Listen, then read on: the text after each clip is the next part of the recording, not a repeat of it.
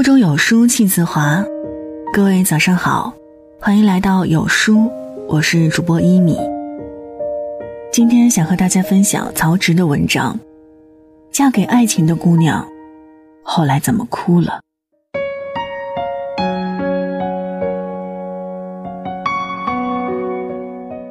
我相信爱情，也相信爱情会死。一份关于离婚纠纷的司法大数据报告显示。第一批九零后已经加入了离婚潮。仅今年上半年，南京市近三万对办理离婚手续的夫妻中，九零后就占到六分之一。穿上婚纱，手挽爱人时，谁不是幸福满足的嫁给了爱情呢？但少有人会去想，几年甚至几个月后，自己也会为离婚率做出贡献。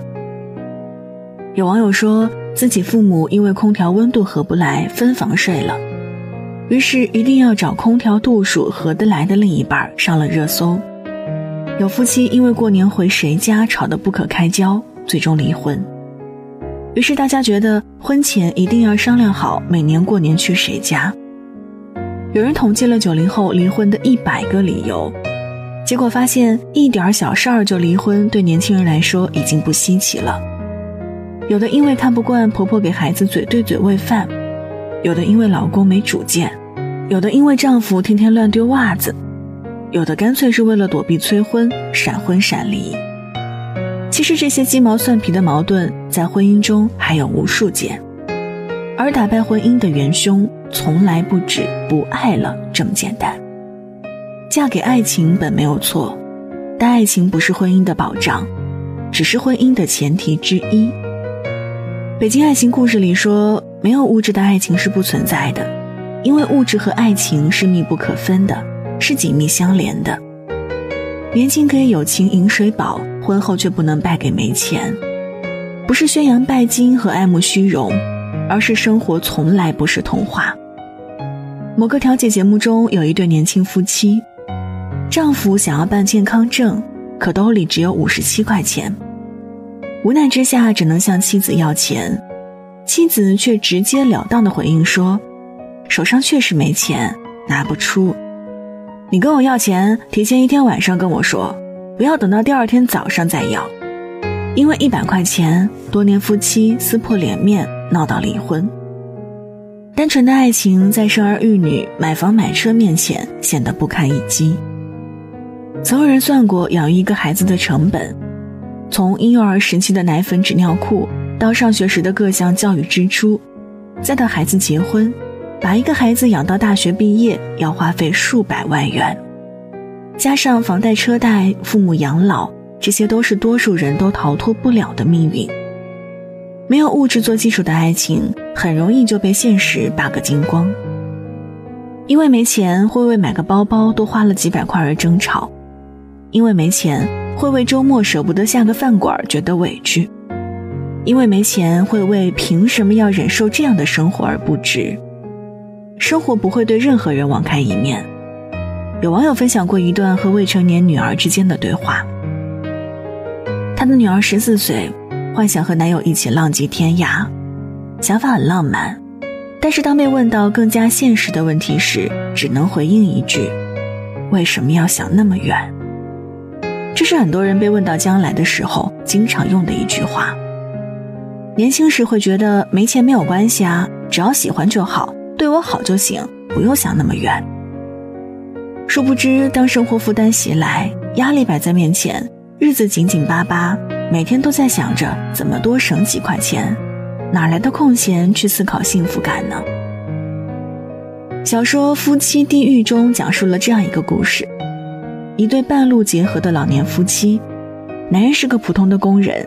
从前最喜欢和前妻大口喝酒，女人家族显赫，前夫是巴黎歌剧院的第一小提琴手，决定携手度过后半生时，他们之间有过甜蜜和爱情。婚后两人价值观的差异渐渐显现，吃穿用都合不来。后来矛盾越来越深，结果是女人毒死了男人的猫，男人杀死了女人养的鹦鹉。女人坚持把前夫的钢琴放在卧室，男人则有了婚外情。最后两个人陷入怨恨、折磨和痛苦中。爱情离不开金钱，也离不开更复杂的现实。古时婚姻讲究门当户对，双方家庭的财富地位相近才会结合。现代婚姻开明了很多，但不得不承认，这条规矩有时依然奏效。门当户对不仅仅是两个家庭，更多时候是家庭造就的两个人的三观和圈子。台湾企业家顾仲亮和罗慧玲之间的婚姻，曾被称为是“灰姑娘嫁给白马王子”的现实翻版。顾仲亮出生在台湾五大豪门之一，学历高，样貌也不差。身边异性环绕，而罗慧玲家境普通，学历平平，长相也不算出众。两人瞒着家人偷偷跑到夏威夷结婚。顾仲亮父亲暴怒，可顾仲亮铁了心要和妻子厮守终生，带着他和刚出生的儿子在外租房过日子。这样的生活整整持续了两年，因为顾仲亮的外婆想念曾孙，他们才得以回到顾家。可这时，罗慧玲的痛苦才刚刚开始。为了维系这段豪门婚姻，她在外要提防狗仔队偷拍，在家要对婆婆谨小慎微，还要忍受越来越冷淡的丈夫。没过几年，罗慧玲的心理就出现了问题，被送去国外养病。压死骆驼的最后一根稻草是顾仲亮出轨，和别人生下孩子，两人的婚姻彻底走到尽头。有人说，童话故事之所以美好，是因为它从来不讲王子和灰姑娘的婚后生活。愿意为妻子放弃财产、承受苦难的好男人，原来也会在平静婚姻里厌倦了妻子的脸。情人眼里出西施，但同一个屋檐下是没有真正美人的。婚后的生活就像美图软件里的一键还原，扒开恋爱期间精心修饰过的外表、性格、生活。把一个人最原本的样子呈现给对方。家境地位上弱势，则婚姻里也不敢强势。不是说门不当户不对就无法幸福，只是会给婚姻矛盾增加隐患。门当户对带来的不仅是地位上的平等，还有共同话题、三观相合，这些婚姻中必不可少的因素。一些爱情败给了现实。还有一些爱情死在了柴米油盐臭袜子这样的小事上。前不久，一位网友发帖说，亲戚因为老公四天没洗碗，坚持要离婚。亲戚是一个职场女性，有一阵公司搞活动特别忙，于是老公每天从婆婆家带饭回来吃。四天之后，她总算忙完，结果回家就看到厨房水池里堆积了好几天的碗盘，她一边洗碗一边就哭了。老公性格比较宅，也很懒，结婚十年从来不做家务，不带孩子。她觉得自己忙于工作、孩子、家务、公婆，老公除了拿点钱回来，就再也没有别的贡献了。有这个老公还不如没有，自己一个人过还省得天天生气。《婚姻与家庭》杂志曾经针对六零、七零、八零后三代夫妻。做了主题为“最影响夫妻感情的那些琐事”的调查，结果显示，近百分之七十的夫妻认为，生活中鸡毛蒜皮的小事儿一开始并不会影响夫妻感情，可时间久了就会心生厌烦。男人认为最影响夫妻感情的五件琐事依次为：经常指挥男人干这干那，对钱管得太严，过于追求浪漫，不注重个人形象，购物狂。而女人则认为最影响夫妻感情的五件琐事依次为：我说话他完全听不见，缺乏浪漫，不注重形象，抽烟喝酒不着家。那些不算事儿的事儿，经年累月之后，成了压垮婚姻的最后一根稻草。情感节目《复合天使》中，一对夫妻因为家庭琐事闹到离婚，妻子不满丈夫早出晚归不管家，每次都喝得醉醺醺的。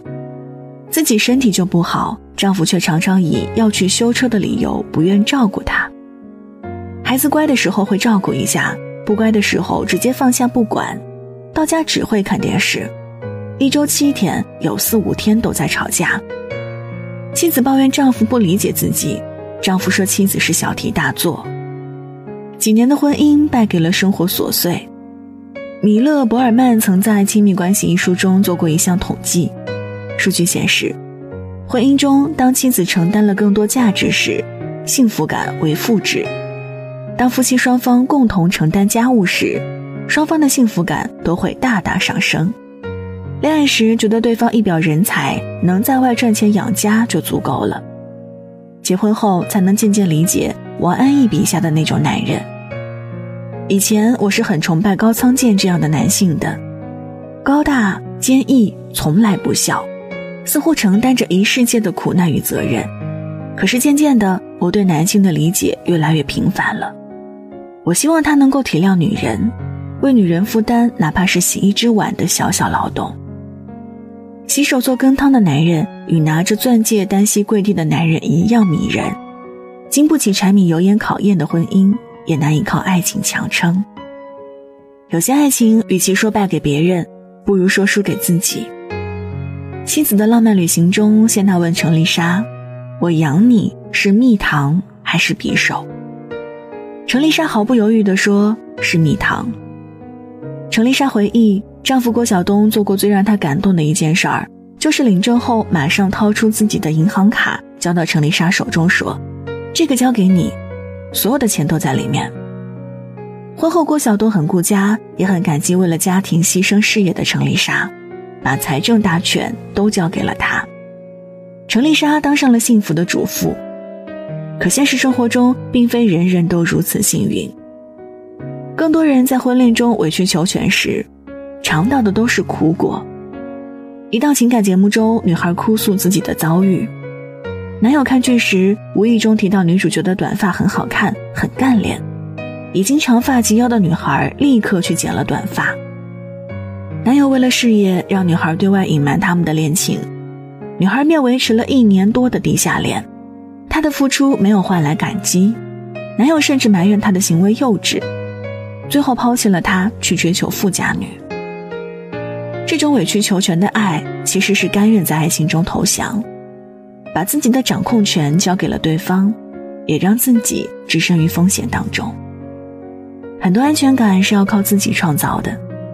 一些已婚女性即使意识到婚姻出现问题，也不会选择分开，其实是因为精神不独立，财务也不自由。精神上对伴侣的依赖成为习惯，对独自生活打拼产生恐惧和懈怠。财务上。长久的家庭生活让职业技能变得生疏，年龄在就业市场也已经不占优势，于是只能在不幸福的婚姻里沉沦。活出自我的女人，人生从来不只有爱情。